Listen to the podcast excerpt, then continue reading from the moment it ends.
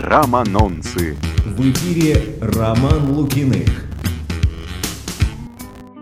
Сегодня мы поговорим о Фрэнке Синатре и Дине Мартин, которые снялись в оригинале фильма «11 друзей Оушена». Что примечательно, многие до сих пор думают, что «11 друзей Оушена» в оригинале — это фильм с Джорджем Клуни и Брэдом Питтом. Но они ошибаются. В 1960 году Два лучших крунера всех времен Фрэнк Синатра и Дин Мартин снова собрались вместе, чтобы ограбить крупнейшее казино Лас-Вегаса. Герой Синатры Дэниел Оушен в погоне за удачей собирает проверенных в боях команду из бывших однополчан. Смотрите, не пожалеете, картина действительно достойна.